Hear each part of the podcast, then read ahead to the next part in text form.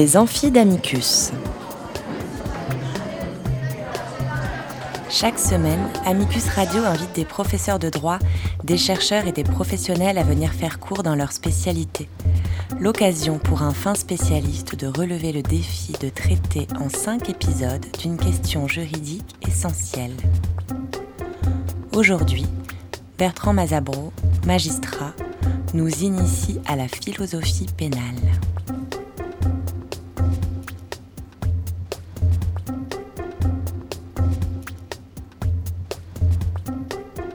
Quatrième épisode.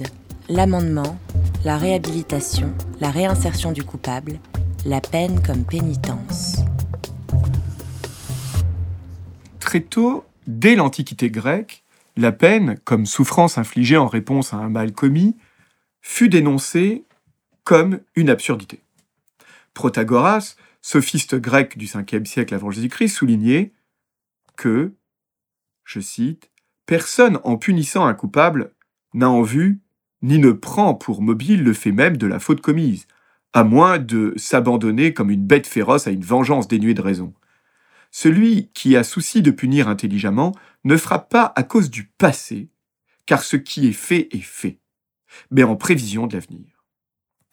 De même, Platon dénoncera la peine comme mal infligé en tant que tel, car il rendrait l'homme pire qu'il n'était déjà.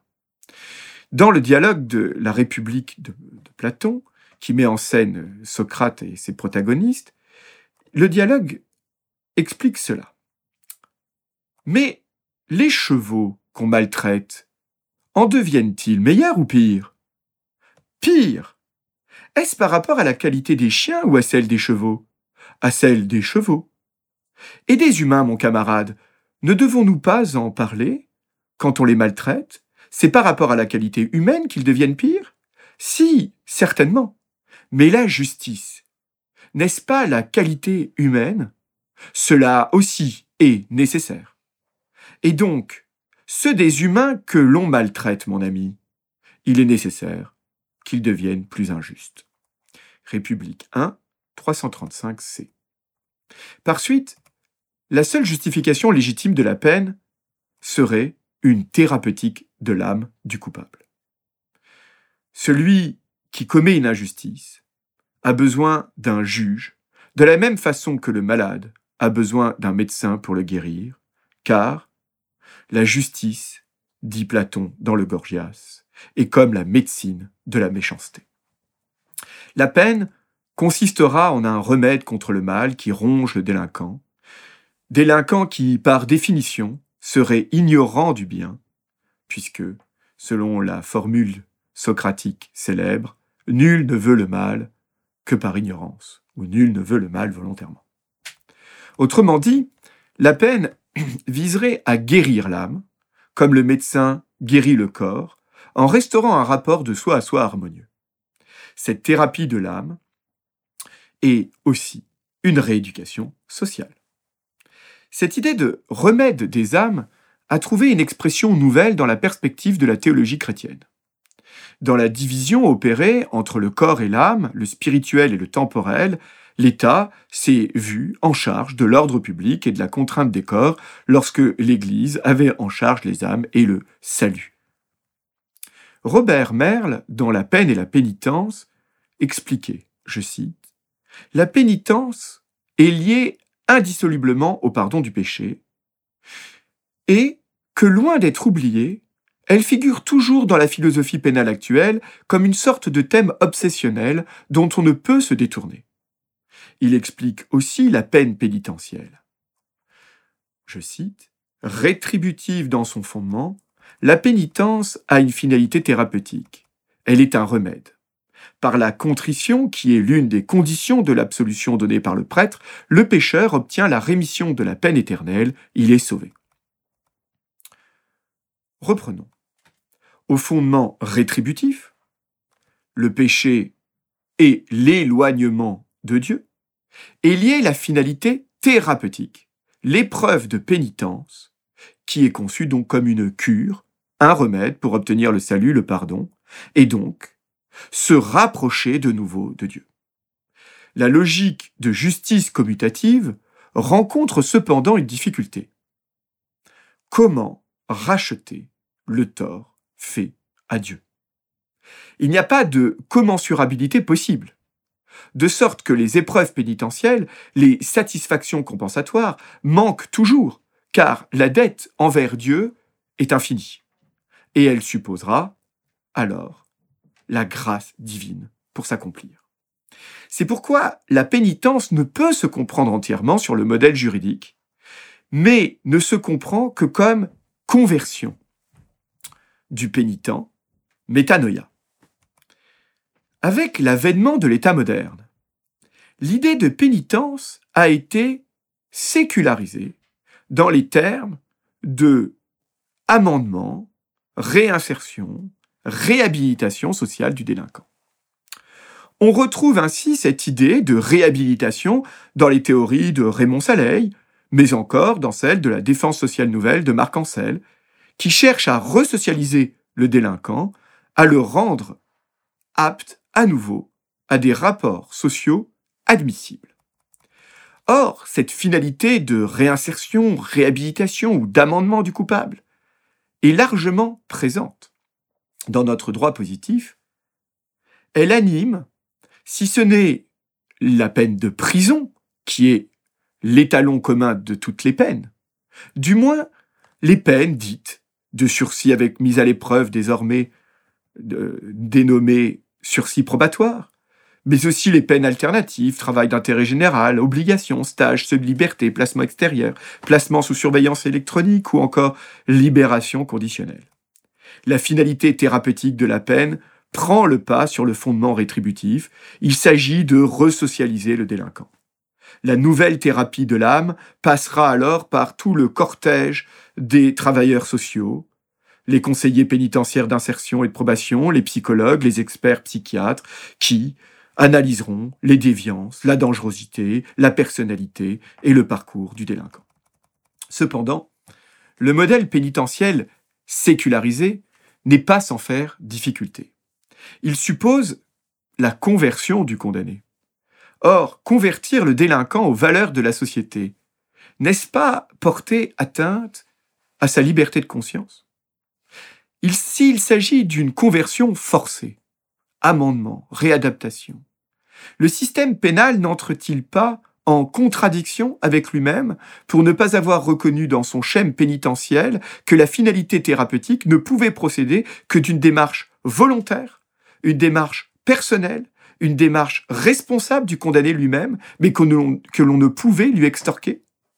Dès lors, au lieu d'une conversion forcée aux valeurs de la société, l'approche d'amendement pourrait viser un comportement seulement conforme extérieurement aux normes, celui du respect aux lois, sans qu'il ne soit question de transformer sa conscience morale.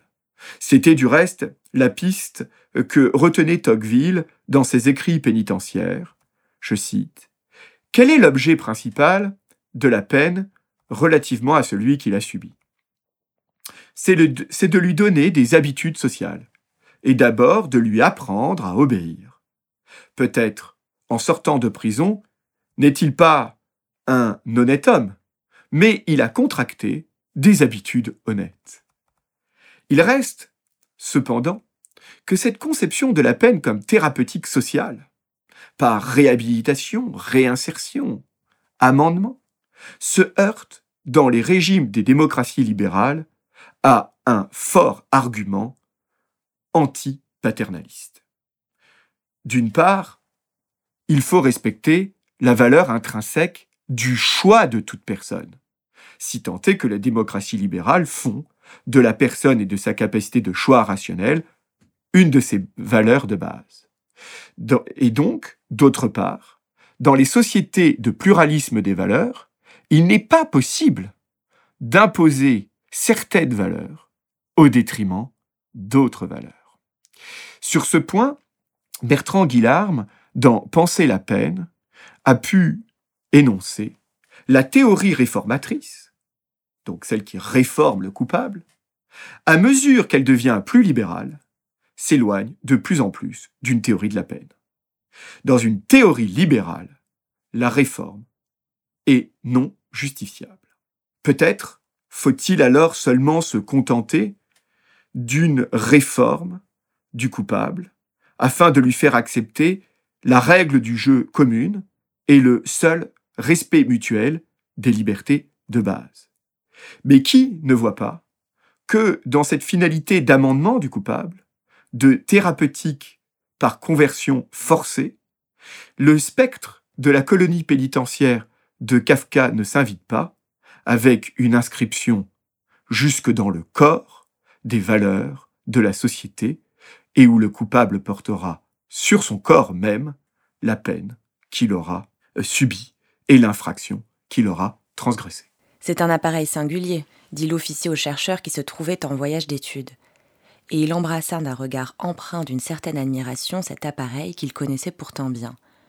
Le voyageur semblait n'avoir donné suite que par politesse à l'invitation du commandement, qui l'avait convié à assister à l'exécution d'un soldat condamné pour indiscipline et offense à son supérieur.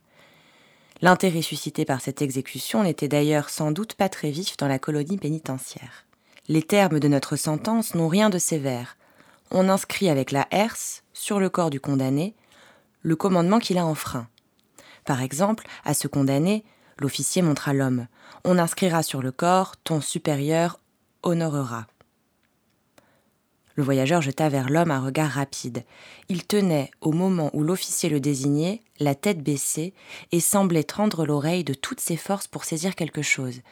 Mais les mouvements de ses grosses lèvres serrées manifestaient clairement qu'il ne comprenait rien. Le voyageur avait diverses questions à poser, mais à la vue de l'homme, il demanda seulement Il ne connaît pas sa propre condamnation? Non, répétait l'officier qui s'arrêta un moment, comme pour demander au voyageur de motiver plus précisément sa question, puis reprit Il serait inutile de la lui annoncer, il va l'apprendre à son corps défendant.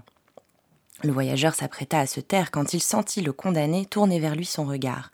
Il paraissait demander s'il pouvait souscrire à la description faite. Aussi le voyageur, qui s'était à nouveau carré dans son fauteuil, se pencha-t-il de nouveau et demanda Mais qu'il est condamné, il le sait tout de même. Non plus, dit l'officier en souriant au voyageur, comme s'il s'attendait encore de sa part à quelques déclarations étranges. Non, dit le voyageur en se passant la main sur le front. Ainsi cet homme ne sait toujours pas comment sa défense a été reçue il n'a pas eu l'occasion de se défendre, dit l'officier en détournant les yeux comme s'il se parlait à lui-même, et ne voulait pas gêner le voyageur en lui racontant ces choses qui pour lui allaient de soi. Il a bien fallu qu'il ait l'occasion de se défendre, dit le voyageur en se levant de son fauteuil. L'officier comprit qu'il risquait fort d'être interrompu pour longtemps dans ses explications concernant l'appareil. Il alla donc vers le voyageur, le prit familièrement par le bras, lui montra de la main le condamné qui, comme à présent l'attention se fixait manifestement sur lui, se mettait au garde à vous. D'ailleurs, le soldat tirait sur la chaîne, et il dit Les choses se passent de la manière suivante. J'exerce ici, dans la colonie pénitentiaire, la fonction de juge. En dépit de mon jeune âge, car j'assistais déjà l'ancien commandant dans toutes les affaires disciplinaires, et c'est également moi qui connais le mieux l'appareil.